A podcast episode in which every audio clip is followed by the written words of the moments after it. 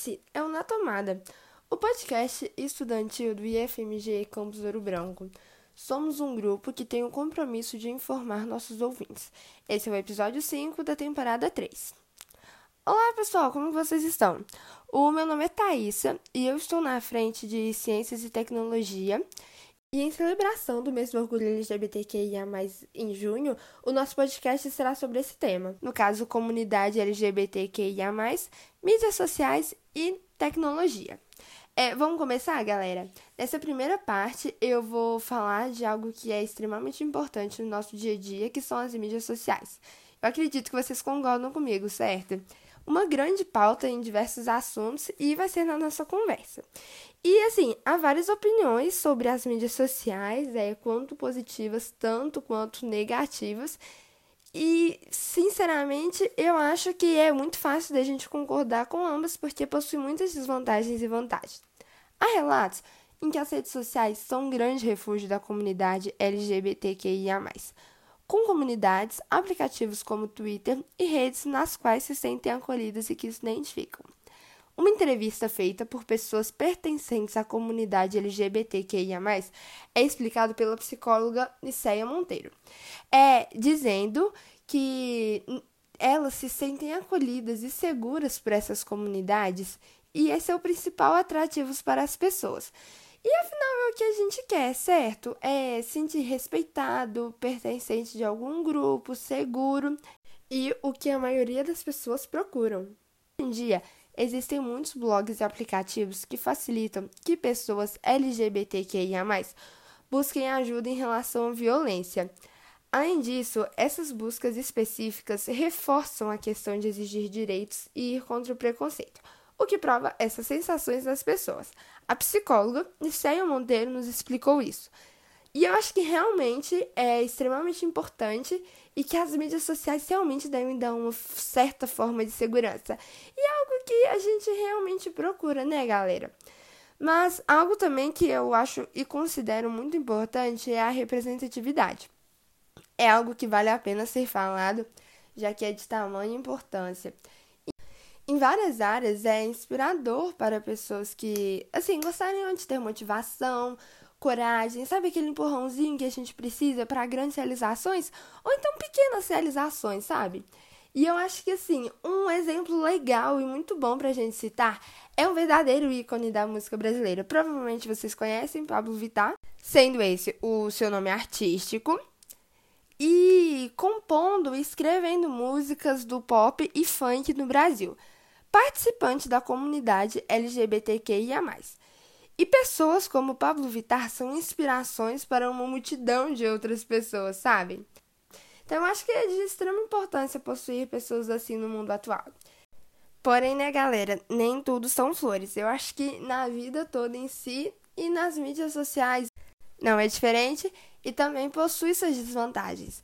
E apesar, né, de várias vantagens, é, essas desvantagens que podemos falar são, por exemplo, os haters com frases ofensivas, comentários totalmente desnecessários e assim é algo que ocasiona um medo muito grande, um receio, né, na comunidade às vezes de se libertar, se expressar.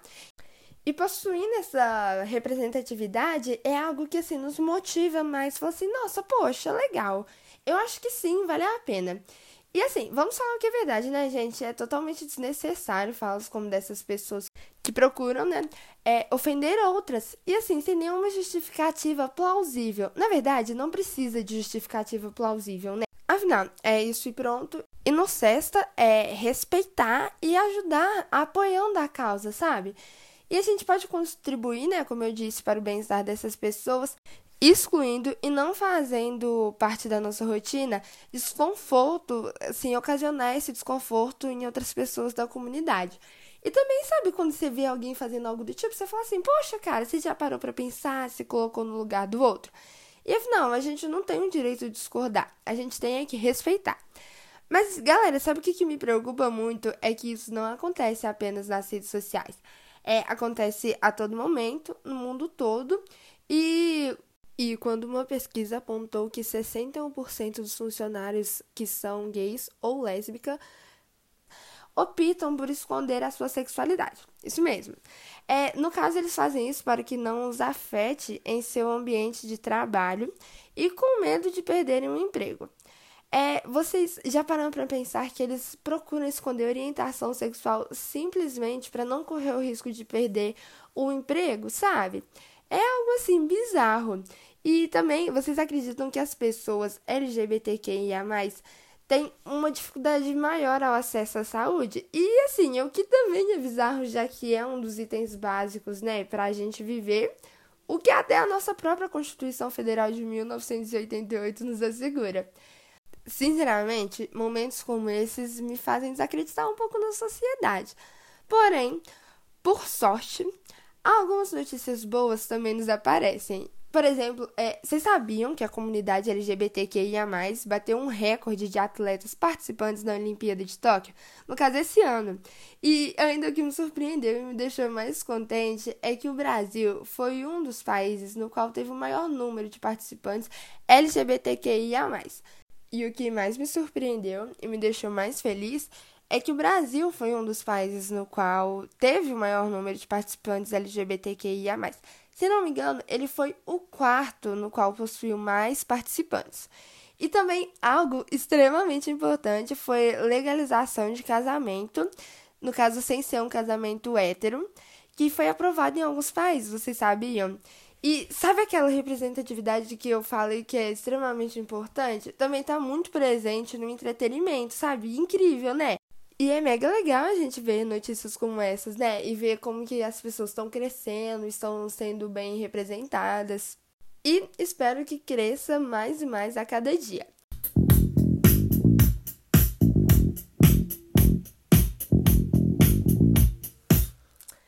Pessoal, Agora eu vou fazer uma perguntinha para vocês. Por um acaso, vocês já conseguiram imaginar viver em um mundo sem celular? Ou então um notebook, uma televisão ou algo do tipo? Olha, na verdade, eu até já imaginei, porém, eu não sei como que eu iria encarar os meus dias sem o Spotify e ficar sem ouvir música e podcast o dia todo. Principalmente na tomada, né, gente? Vamos falar o que é verdade. Afinal, são tecnologias incríveis e extremamente úteis no nosso dia a dia, certo? Talvez nem tão úteis para algumas pessoas, mas estão presentes e para alguém é útil. é, porém, além disso, vocês também já conseguiram imaginar as pessoas que ajudaram a construir e estão por trás disso? Poxa, sabe, eu acho muito foda, incrível e melhor, vocês já pararam para pensar quem construiu isso e realmente fazem as coisas acontecerem? E assim, existem pessoas e personalidades incríveis atrás disso. E dentre todo esse mundo da ciência e tecnologia, encontram pessoas também da comunidade LGBTQIA. Sensacional, né? E eu vou te falar um pouco sobre elas e suas invenções e como foram úteis, são úteis e usamos ainda nos dias de hoje. Pessoal, a primeira delas que nós vamos falar é Alan Turing. E só uma pequena curiosidade sobre mim, eu espero ter falado certo e eu acho que um dos meus grandes medos da minha participação no podcast era pronunciar palavras erradas, sabe? Mas assim, é a vida e eu espero que esteja correto. E se não estiver, me perdoe. Mas, voltando ao que interessa, é, ele foi um dos principais responsáveis pela invenção do computador e pela derrota da Alemanha nazista na Segunda Guerra Mundial o cientista desenvolveu uma máquina capaz de identificar os códigos da criptografia alemã. Assim, foi um fator extremamente importante e que garantiu a vantagem para os aliados. E no fim da guerra, Turing desenvolveu uma máquina de armazenamento de dados, que resultou no Manchester, no caso, o primeiro, e considerou o primeiro computador do mundo. Em 1952, quando ele, conhecido o pai da computação, ele foi preso, gente. Eles consideraram que ele foi preso por indecência, quando a homossexualidade ainda era considerada como crime na Inglaterra. E ele foi condenado à castração química. E depois disso, após dois anos, o cientista, infelizmente, ele veio a falecer por intoxicação aos remédios e às injeções hormonais. E é extremamente assustador quando você para para pensar nisso e o quanto é bizarro um ser humano que foi incrível, extremamente importante para a história do mundo, com invenções extraordinárias e que ainda hoje em dia é usada, sabe? E é simplesmente a pessoa era totalmente desrespeitada pelo simples fato da sua orientação sexual. A segunda pessoa na qual nós vamos comentar é sobre Alan Hurt, que foi um médico, radiologista, escritor e um dos nomes mais importantes na pesquisa contra a tuberculose no século XX. Ele foi o primeiro a utilizar fotos de raio-x para detectar a doença, e além disso, Hart era um homem transgênero. Ou seja, ele foi extremamente importante em vários quesitos, foi assim, quebrando um tabu enorme, fazendo algo que ninguém nunca tinha feito, sabe? Eu sinceramente considero um verdadeiro ato de coragem da parte dele. A terceira e última pessoa que nós vamos falar é Lynn Cohen. É a última, mas não menos importante, gente. Ela é cientista da computação e é conhecida pelo desenvolvimento da tecnologia VLSE, que revolucionou a área da computação. Além disso, é, trabalhou na IBM na década de 60 e foi responsável pela invenção de um mecanismo que melhorava o desempenho de processadores de computadores. Gente, mesmo com esse reconhecimento, vocês acreditam que ela foi demitida do trabalho e perdeu a guarda dos filhos após revelar que planejava fazer a transição de gênero em 1968. Hoje, Conway é uma das maiores ativistas dos direitos trans e, assim, é triste imaginar quantas pessoas perdem oportunidades como ela perdeu por apenas fazer a transição de gênero. Eu espero e torço muito para que futuramente talvez os nossos netos, bisnetos não sejam desumanos com pessoas como a Conway foi e igual nós somos, né, e os nossos antepassados também. Agora, gente, uma última pergunta é: você conseguiria imaginar é, a história, como que o mundo seria atualmente sem essas criações? E assim, e consequentemente, se não fosse por essas criações, provavelmente você nem estaria ouvindo esse podcast. Ou seja, de grande importância, não é mesmo? E assim, o que a gente pode fazer é agradecer, né, e admirar pessoas incríveis com invenções extraordinárias e apoiar sempre. E sempre estar tá apoiando o pessoal e fazendo com que tudo e todos sempre cresçam.